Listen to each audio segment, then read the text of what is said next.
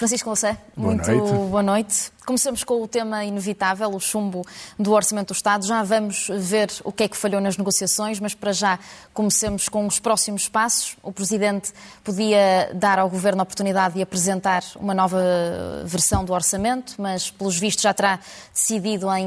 Eh, dissolver o Parlamento e avançar com eleições legislativas antecipadas. O Francisco Louça tinha dito aqui há uma semana que seria trágico o PS ter o pensamento de que poderia atingir a maioria absoluta, mas com a crispação que, que se tem assistido nestes últimos tempos entre os partidos, que soluções é, é, que se podem pois, eh, já lá vamos formar depois das eleições? Claro, mas tem toda a razão. O Presidente já anunciou que, a haver chumbo do orçamento, não utilizaria nenhum nenhuma das outras soluções possíveis. Podia haver um segundo orçamento, podia o, o Governo eh, continuar eh, em duodécimos e fazer um segundo orçamento, ou já ou daqui a mais um tempo. Não há nada que obrigue o Presidente a dissolver a Assembleia, portanto, ia convocar eleições, mas ele deixou muito claro que era isso que ia fazer. Uhum. E, portanto, consultará o Conselho de Estado já depois de ter tomado a sua decisão, que anunciou publicamente, não há nenhuma surpresa, uhum. portanto, eh, eh, creio que é escusado pensar que pode haver qualquer outro caminho que não seja uhum. eleições. E, na verdade, era o que o Governo queria,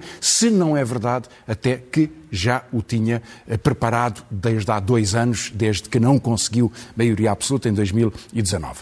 Agora, o que é que até lá, porque as eleições podem ser em meados ou finais de janeiro, duvido que seja um dia 9 de janeiro, porque implicava fazer campanha na noite do fim do ano, o Presidente não vai fazer isso, duvido, como propõe Rui Rio, duvido também que seja no fim de fevereiro, como convém a Rangel, o Presidente encontrará aí uh, um, outro, um outro momento. Devem ser relativamente depressa, enfim, desde que a campanha possa ser uh, organizada com, com, com, consistência, mas devem ser. Uh, agora, o que é que acontece até lá? Uh, o Presidente, creio que com elegância, terá comunicado ao Presidente da Assembleia da República que não tem nenhuma oposição a que, enquanto a Assembleia funciona, porque não foi dissolvida, tem os seus plenos poderes e é exatamente assim, incluindo o de responder ao veto do Presidente sobre duas matérias diferentes, a mais importante é a eutanásia, e completar, o Governo propôs que completasse um certo número de processos legislativos, muita atenção ao debate sobre a corrupção, a proposta do, Governo e de vários partidos. O Governo, mesmo depois da admissão, da, da dissolução do Parlamento, tem toda a capacidade e até a obrigação de aumentar o salário mínimo nacional não depende em nada da existência de um orçamento para o próximo ano, portanto tem que o fazer e falo-á de certeza, Pode até aumentar as pensões, porque só estava a propor o aumento de 10 euros a partir de, do verão próximo. Haverá um aumento de pensões, que é um aumento pequeno, o aumento da rotina para algumas das pensões. Poderia aumentar o salário, o, o salário da função pública, como disse Rocha Andrade, um ex-secretário de Estado do, do, Ministério das Finanças. Tem toda a razão, porque eh, os duodécimos permitem-no perfeitamente, essa é uma decisão mais política. E pode gerir o PRR sem limitações, se houvesse algum problema de, de, de, gestão de fundos, poderia sempre ter uma votação parlamentar que, que, que o permitisse. Mas isso não, não, acontece. Ou seja, o país, depois do choque desta, desta crise tão eh, empolgante, tão empolada até, vai verificar que a rotina do dia a dia até o final do ano não muda nada que o salário mínimo aumenta no dia 1 de janeiro e que depois há um debate normal sobre alternativas políticas dos vários partidos. Mas aquilo que lhe perguntava era eh, quais são as possibilidades de governação depois das eleições? O que é que antecipa bem, em termos de resultados? Eh, ora bem, repara, eh, se olhamos para o mapa dos partidos, e depois direi algumas palavras sobre como é que ele como é que estas dificuldades se acentuam com aquilo que correu mal na negociação, porque é muito revelador. Mas se olhamos para o mapa dos partidos, na direita se tem-se agravado extraordinariamente a, eh, a, a, crispação interna. Porque não é só uma questão de luta de, alternativa, de alternativas distintas. É mesmo uma questão da credibilidade da sua própria, eh, do seu próprio autorreconhecimento. Eh, eu tinha a expectativa de que Rangel poderia partir com alguma vantagem. Rui Rio parece confirmá-lo ao pedir o adiamento do Congresso. Sendo o Congresso inevitável e sendo a disputa inevitável, realizá-lo parecia razoável, o adiamento parece uma prova de fraqueza. É, claro que isto depois se conjuga de alguma forma que repare Rangel, que é um homem que vem do CDS, passou para o PSD, é a pior solução possível para o CDS, quem quer que seja o seu dirigente, porque Rui Rio quer fazer uma coligação, Rangel não quer, porque pode ter uma posição mais agressiva e, desse ponto de vista, aliás, é o melhor aliado de António Costa para tentar polarizar as eleições. Mas, portanto, a minha expectativa é a mesma. Rangel parte com vantagem. Eu pensava que Chicão partia com vantagem em relação ao Nuno Melo. Eh, não parece. O que está a passar hoje à noite não parece demonstrá-lo, porque se Chicão quer adiar o, o, Congresso, mesmo para depois de cessar o seu, o seu mandato, sem haver nenhuma razão de ordem pública que o obrigue, eh, significa estar numa posição de fraqueza. Em qualquer caso, Nuno Melo sem uma aliança, ou Chicão, com, sem uma aliança com, eh, com Rui Rio, o partido desaparece. Portanto, a polarização à direita parece muito fragilizada. Ou seja, o PS, neste contexto, vai para estas eleições, provoca esta crise orçamental, queria fazê-lo desde 2019, porque quer maioria absoluta. Hum. Mesmo a tentativa hoje de eh, amenizar um pouco essa, essa, essa, essa ambição, que é muito eh, dramatizada por Ana Catarina Mendes, ou mesmo por Augusto Santos Silva, ou no por. discurso, ou por António Costa César. falou numa maioria reforçada no encerramento Sim, ele não quer usar a palavra absoluta. Quer dizer, quer uma maioria total, mas não digam que é absoluta. O PS só pensa numa maioria absoluta, porque repare, transformou estas eleições num plebiscito a António Costa. E, portanto, eh, aliás, para, eh, por efeitos de governação e por efeitos internos também. Porque, evidentemente, há setores importantes do Partido Socialista que querem um entendimento como o que houve de 2015 a 2019. Outros não querem, nunca quiseram e querem destruí-lo. E a única forma de o fazer acham que é uma maioria absoluta. O problema é que uma maioria absoluta passava a ser a fase Cavaco Silva de António Costa. Porque depois de seis anos, com um governo tão esgotado, com tantos sinais de irritação social, mas sem alternativa à direita, eh, o PS pensa que pode governar, até reforçar as suas condições, em que impõe um situacionismo perigosíssimo para o país e para o próprio Partido Socialista. O Partido Socialista, ao fim de, se tivesse maioria absoluta, teria 10 anos de governo, a continuar as dificuldades que hoje tem. Nós temos o IPO sem menos de 200 profissionais, enfermeiros sobretudo. Temos eh, admissões no Hospital de Braga, admissões em Setúbal. Temos uma crise completa no sistema de saúde. E o que é que será se não houver capacidade de solução que só um entendimento com a esquerda pode impor? Porque pode criar novas regras. Se não for assim, deixar tudo como está, o que António Costa quer fazer, como se viu no debate orçamental, a crise vai se agravar neste setor e em muitos outros. Portanto, mas o plebiscito é muito perigoso, porque ou se perde tudo ou se ganha tudo. Ou ganha a maioria absoluta, e temos a fase Cavaco Silva, ou se perde tudo. E tendo impedido um acordo com os partidos de esquerda, fazê-lo depois, a tal crispação, torna-se muito difícil. Não sei se depois uh, haverá uh, alguma mudança de atitude do Partido Socialista ou de protagonistas uh, neste, nesta negociação, porque, ao mesmo tempo, se perde esse plebiscito, e ele é perigosíssimo. As pessoas não gostam de maioria absoluta. Lembram-se do que foi Cavaco Silva, lembram-se do que foi Passos Coelho, lembram-se do que foi Sócrates. Tudo isso foram desastres do ponto de vista da, da, da comunidade, da, da, respons da, responsabilidade social, da cooperação, na capacidade de resolver problemas. Só os agravou e só criou clientelas.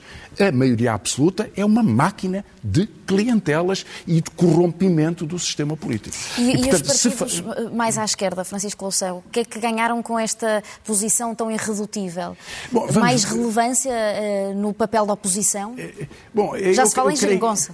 Eu creio que há aqui algumas diferenças. A grande novidade foi uh, porque é que o Bom, o, o, o, Partido Socialista, o Governo não queriam negociar com o Bloco de Esquerda. Portanto, essa, essa negociação foi um fingimento. Deixemos-la de lado. Mas queriam negociar com o PCP. Na presunção de que manteriam o PCP preso a, a pequenos ajustamentos que o Partido Comunista decidiu recusar. Por duas razões que enunciou e em, em que eu acho que tem razão. Primeiro, que não foram cumpridas as promessas anteriores. Isto é terrível. Não foram cumpridas. Ainda hoje, João Oliveira veio dizer: olha, se querem provar boa fé, cumpram o que já estava aprovado no inverno passado para o ano 2021. Bom, é um argumento muito forte. E, em segundo lugar, eh, alterou o seu padrão de negociação para passar a ter exigências muito mais fortes no salário mínimo, nas leis laborais, em parte por este processo de desconfiança e por sentir que a sociedade está a ficar muito aprisionada das dificuldades do salário e da vida das pessoas. Um, o que é que estes partidos podem querer? Bom, eh, a não haver maioria absoluta, recolocam obrigatoriamente com eh, a direção do Partido Socialista, com o Primeiro-Ministro que houver nesse, nesse momento, uma discussão para procurar soluções onde foi impossível haver uma negociação neste contexto. Estarão disponíveis para esse diálogo? Não, eu, eu repare, eles, eles têm uma promessa, é que nunca permitirão um governo de direita e, portanto, é têm sido absolutamente coerentes desse ponto de vista. Não, isso não existe, não, não é, nunca é possível. Foi por causa de Catarina Martins e Jerónimo de Sousa que António Costa foi primeiro-ministro. Ele só lhes pode agradecer a ela e a ele. E isso fariam sempre da mesma forma, mas têm que o fazer em nome de eh, respostas consistentes e não de problemas, porque nenhum governo, nenhum partido que apoie um governo ou colabore com ele, pode resistir à ideia de que está a colapsar um sistema de, de, de, eh, de transportes públicos, ou de grandes empresas de referência, ou um sistema do emprego, ou da proteção social. E por isso, repare, o que correu mal neste, neste orçamento eu acho que é muito revelador de que é muito difícil negociar com António Costa. Eh, eu daria só dois exemplos, eh, se, me permite. Um exemplo do que não se esperava que corresse mal e o de que não podia correr mal. Não se esperava que corresse tão mal o debate sobre a saúde. Porque, na verdade, o Governo, depois de três anos a dizer que ia regulamentar a Lei de Bases da Saúde e, portanto, introduzir o que chama de dedicação exclusiva, fez uma proposta sobre isso. Isso é um bom avanço porque a dedicação exclusiva permite àqueles profissionais de saúde todos, médicos, enfermeiros, técnicos, diagnóstico, etc., que se dedicam por inteiro ao serviço de saúde, serem bem pagos por essa compensação. Mas o problema é os que estão entre os hospitais públicos e os privados.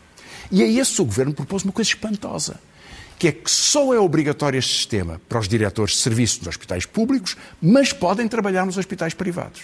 É uma coisa estranha. Porquê é que inventou isto? Porque é que quis manter exatamente a mesma situação? Porque é ela que faz com que não haja o número de especialistas suficientes, em vez de os ir buscar, pagando bem, eh, enfermeiros especialistas, gente com capacidade, especialistas médicos, etc., que estão a trabalhar no privado e que deviam estar no público. Isso não se esperava que corresse tão mal e foi um desastre. Agora, o segundo exemplo que eu queria dar é sobre as pensões. Porque o Primeiro-Ministro, ou por, por desconhecimento, porque porventura a Ministra da Segurança Social não, não lhe sabe, ou não pretende explicar, ou não conhece sequer, eh, criou uma barreira onde ela não tinha que existir. É a ideia de que não se pode mexer numa coisa que se chama fator de sustentabilidade, porque é uma pedra angular do sistema de segurança social. Eu fico a olhar para o Primeiro-Ministro, mas será que ele não sabe que o fator de sustentabilidade já não se aplica a quase nenhuma pensão?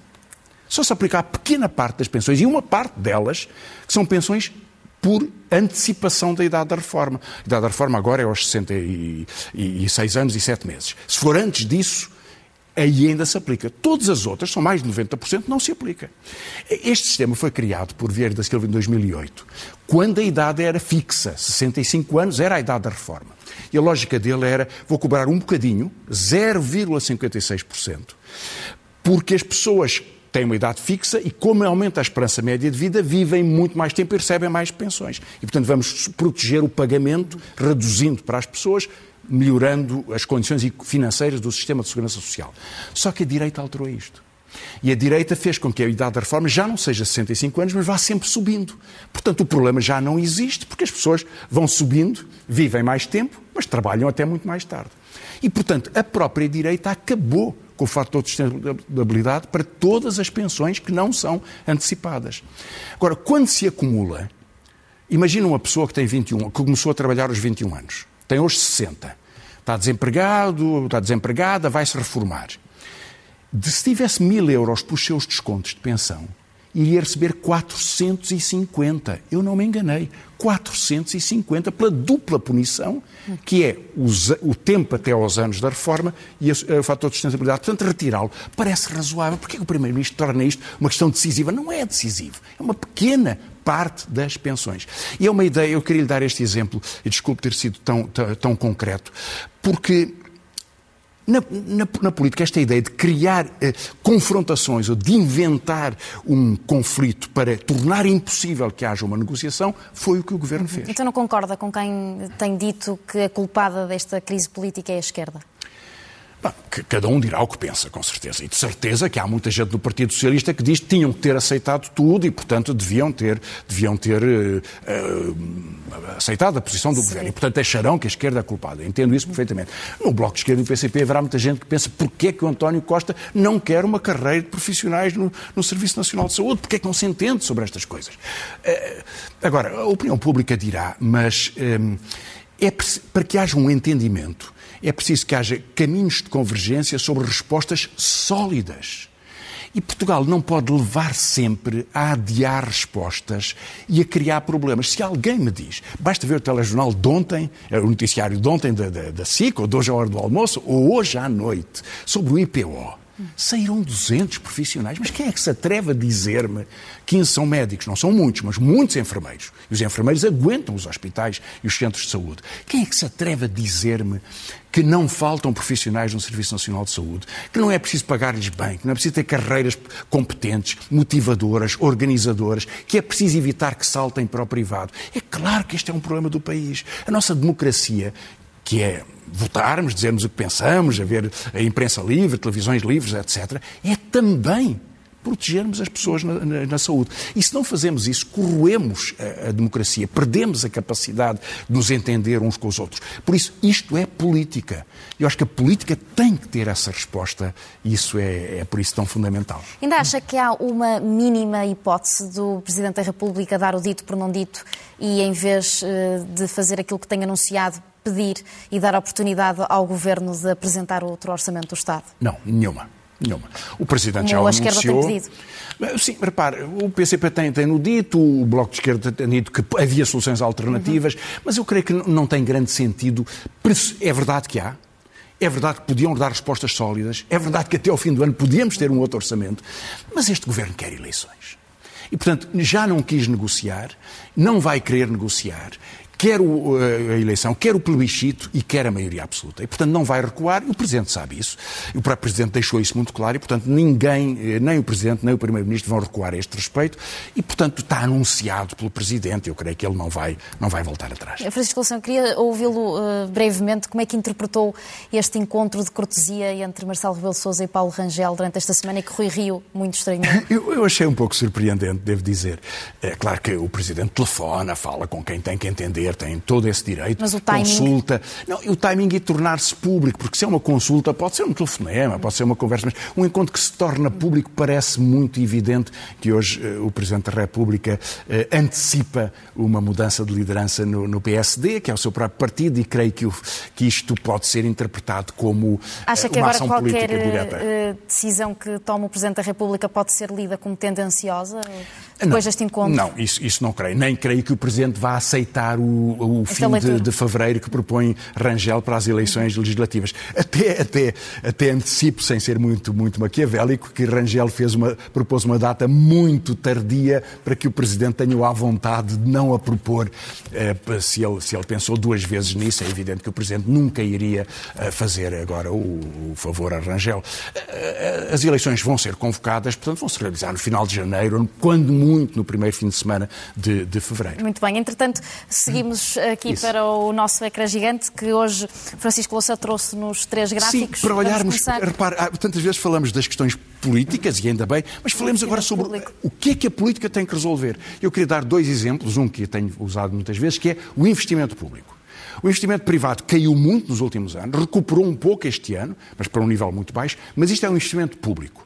O investimento público em Portugal chegou a ser, em 1997, logo antes do euro, 5,6%, o que hoje corresponderia a cerca de 11 mil milhões de euros. Baixou, baixou, temos aqui uma crise depois, a grande recessão, voltou a subir em 2010, é um ano muito excepcional. 5,3, baixa com a, a, Troika, vai baixando e mantém-se muito baixo. O que Mário Centeno fez e João Leão mantiveram foi descomprimos um pouco uh, algumas pensões mínimas e algumas condições eh, de, de, na, na, vida, na vida social, e até houve dois escalões novos no IRS em 2018, mas não se aumenta o investimento público. Uhum. E agora está previsto que com o PRR, com, com o PRR veja, ali PPR, com o PRR, possa subir para 3,2%, que é metade da média histórica portuguesa. Sem o PRR é uma desgraça. Agora, com o PRR, vai subir um pouco, entra de facto muito dinheiro europeu, muito mais do que existia até agora, com um investimento público medíocre. E, portanto, Portugal continua a perder a capacidade, sobretudo quando tem juros muito baixos e poderia financiar infraestruturas e recuperação da empresa e recuperação de capacidade produtiva a preço razoável, está a perder este tempo. Pode ser que no próximo ano, veremos o que Lagarde diz na, na próxima semana, eh, mas eh, provavelmente no próximo ano isto não é tão fácil. Ou seja, isto é um desastre do ponto de vista da gestão das contas públicas. Uhum. Isto não é contas certas. E são contas totalmente erradas. É desinteresse pela capacidade de investimento. O investimento move a economia do país. Ele é, é privado e é público. Porque na CP ou na TAP, uma ferrovia é o melhor exemplo de todos, talvez, é o investimento público. Não é de outra forma. Portanto, aqui temos um problema em que Portugal tem vindo a agravar uma dificuldade e o próximo governo, se continua esta lógica, é uh, um governo desastrado. E agora seguimos para o próximo Seguimos para outro, para outro, exemplo. Que... Eu tenho dado muitas vezes, é sobre o Serviço Nacional de Saúde. Vamos ver. É, desta vez é, eu fui fazer com os dados do Os dados anteriores são do Ministério das Finanças, não são meus. Ministério das Finanças. É, estes são do Ministério da Saúde. Fui ver desde janeiro deste ano. Em janeiro entraram cerca de 2 mil médicos que são os jovens que se formaram. No ano anterior tínhamos perdido 945 desde que começou a pandemia, quase mil. Portanto, entraram e melhorou subiu em mais, ficámos com um saldo positivo de 800 ou 900 médicos. Começou a reduzir-se, logo em fevereiro fomos perdendo. Houve um, alguns meses em que há uma pequenina recuperação eh, e temos agora menos 743 médicos do que tínhamos em janeiro. Estamos só a 179 médicos acima do que tínhamos quando começou a pandemia. E repare, eu, eu, estou a falar de cento e tal hospitais, 360 centros de saúde, mil extensões de saúde e temos só mais 179 médicos, por isso acumulam-se eh, consultas em atraso, cirurgias em atraso. Enfermeiros houve mais, mas muito menos do que os que são necessários para assegurar a estrutura do serviço. Portanto, é o segundo exemplo, depois do investimento público. Na saúde, nós temos falta de pessoal. O que se passou hoje no IPO dói o coração. Portanto, é um centro de referência do tratamento de oncologia, doentes com cancro, de onde saíram 200 pessoas ao longo deste ano, sobretudo enfermeiras e, e enfermeiros, técnicos auxiliares diagnósticos, profissões de saúde que estruturam a nossa, a nossa, a nossa função de saúde, um, provavelmente muitos porque foram para o privado, porque as condições são tão eh, baixas, tão, tão insuficientes, que não podiam resistir. E seguimos para o próximo gráfico, que até já nos abre caminho para o nosso É um tema diferente, exatamente. Tema. Registados as dificuldades do país, vamos olhar agora para o nosso último tema para o ambiente. Qual é este gráfico? Porque é que é, é, bom, começa daqui a dois dias, ainda agora volto a chamar a atenção para isso, começa daqui a dois dias a Cimeira de Glasgow, organizada pelas Nações Unidas, dura até dia 12 de novembro. Isto é, são dados da uh, Agência Internacional da Energia sobre os compromissos para a redução das emissões de gases com efeito de estufa, de, sobretudo CO2. Eh, e que prometem que até 2030 e até 2050 o que é que iria acontecer? Isto é o que está a passar desde o ano, de, ao longo deste século, portanto, nestes últimos 20 anos, sempre a subir. E se não acontecesse nada, nós continuaríamos naquele nível de uh, efeitos uh, que, é, uh, que tornava completamente impossível conseguir o resultado que se espera que no fim do século fosse não mais de, de bastante menos do que 2 graus centígrados de aumento da temperatura média do ambiente. Já não estamos muito longe, enfim. Com as promessas recentes, há a perspectiva de até 2050 haver alguma redução. Mas nos próximos anos, as contas foram feitas, a perspectiva é que os países industrializados, os 20 países mais poderosos do mundo, que emitem 80% das emissões, não são os pobres, são os ricos, e a China, os Estados Unidos, naturalmente, a Rússia, são os, a Inglaterra, a França, a Alemanha, são os grandes países, grandes economias, vão aumentar as suas emissões em 16%. Uhum. Depois poderiam baixar um bocadinho, é o que está por aqui. Portanto, com as promessas recentes, nunca se chega ao que seria necessário, que é o que está à laranja. Seria preciso cumprir uma fortíssima redução em 2030 e baixar para zero as emissões em 2050. Francisco Louçã, sugiro, voltamos para a mesa para Muito também bem. perceber o que é que antecipa e o que é que se espera desta uh, conferência de que falávamos é, agora sobre as alterações climáticas na Escócia. Nem muito mais acrescentaria. A, a, a Cimeira, eh, se forem as promessas que estão em cima da mesa, não resulta. Se quiserem cumprir os objetivos de eh, evitar o aumento médio da temperatura, então é preciso promessas novas, por exemplo, a redução dos, eh, dos investimentos em combustíveis fósseis, em carvão, sobretudo, eh, extração de, de, gás natural, é preciso eh, energias alternativas. É preciso perceber que nós temos que mudar o nosso padrão de consumo, de transporte, até de alimentação, porque isso faz com que nós possamos viver no nosso planeta em vez de o estarmos a destruir. Se isso vai acontecer ou não, muito ceticismo sobre esta cimeira. Uhum e que começa no domingo, durará pelo menos 15 dias. Estamos mesmo prestes a terminar. Hoje quero sugerir dois filmes e uma Queria peça só dizer, só dizer duas palavras sobre dois filmes, dois documentários portugueses que uhum. estão no, no Índia Lisboa. Um é, é Alcindo, eh, de Miguel Dores. Eh, Alcindo Monteiro foi assassinado há 25 anos, um jovem português de origem cabo-verdiana, e eh, o Miguel Dores, um antropólogo e cineasta, fez um documentário sobre a, sobre a história desta morte macabra e sobre o que ela significa, sobre racismo em Portugal. Depois, o segundo filme é Maria João Guardão, eh, Nada Pode Ficar. É um documentário também do Indy Lisboa, que vai, vai até domingo, se eu não estou em erro, até, até domingo, eh, sobre a história de João Fiadeiro e o grupo cultural que ele criou numa, numa, numa casa em Lisboa e que foi despejado e que, que foi obrigado a, a, a terminar. E, finalmente, queria chamar a atenção para um, uma grande peça de teatro, do Teatro do Vestido, Joana Craveiro, que está no Dona Maria II, em Lisboa, para quem está em Lisboa, mas chegará a outros lugares do país de certeza, Juventude Inquieta, na base de um, de um texto de Augusto Abeleira, que já faleceu há bastante tempo, um grande escritor do século XX português, e que é, e que é extraordinário, com muito trabalho de memória e de reflexão que Joana Craveiro tem feito. E agora o Momento Zen, o que é que nos traz esta semana? Esta semana a novidade foi, foi, em Portugal houve muitas, mas já, já falámos disso, a novidade importante é no Brasil, que é indiciado por crimes Bolsonaro. E alguns dos seus filhos, aliás, os seus vários filhos, como sabe, ele carinhosamente trata por 01, 02 e 03, que pai extraordinário que eh, assim trata os filhos. Eh, e foram também indiciados por crime na gestão da pandemia, das vacinas, com indícios de corrupção, etc. Nós vamos ver uma pequena peça sobre Bolsonaro eh, a queixar-se de, de uma televisão portuguesa, ele não diz qual, porque lhe perguntou se ele continuava a insistir depois de 600 mil mortos, na cloroquina e não nas vacinas, como forma de responder à Covid. Francisco Louçã, muito obrigada e até para a semana. Bom fim de semana.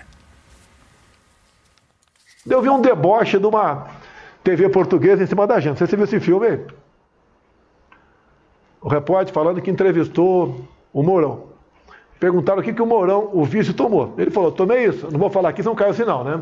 Tomei isso. Daí a repórter brasileira perguntou ao Morão, tomou isso? Mas não tem comprovação científica. Daí o Morão respondeu, mas eu estou vivo. Piada em Portugal. Piada.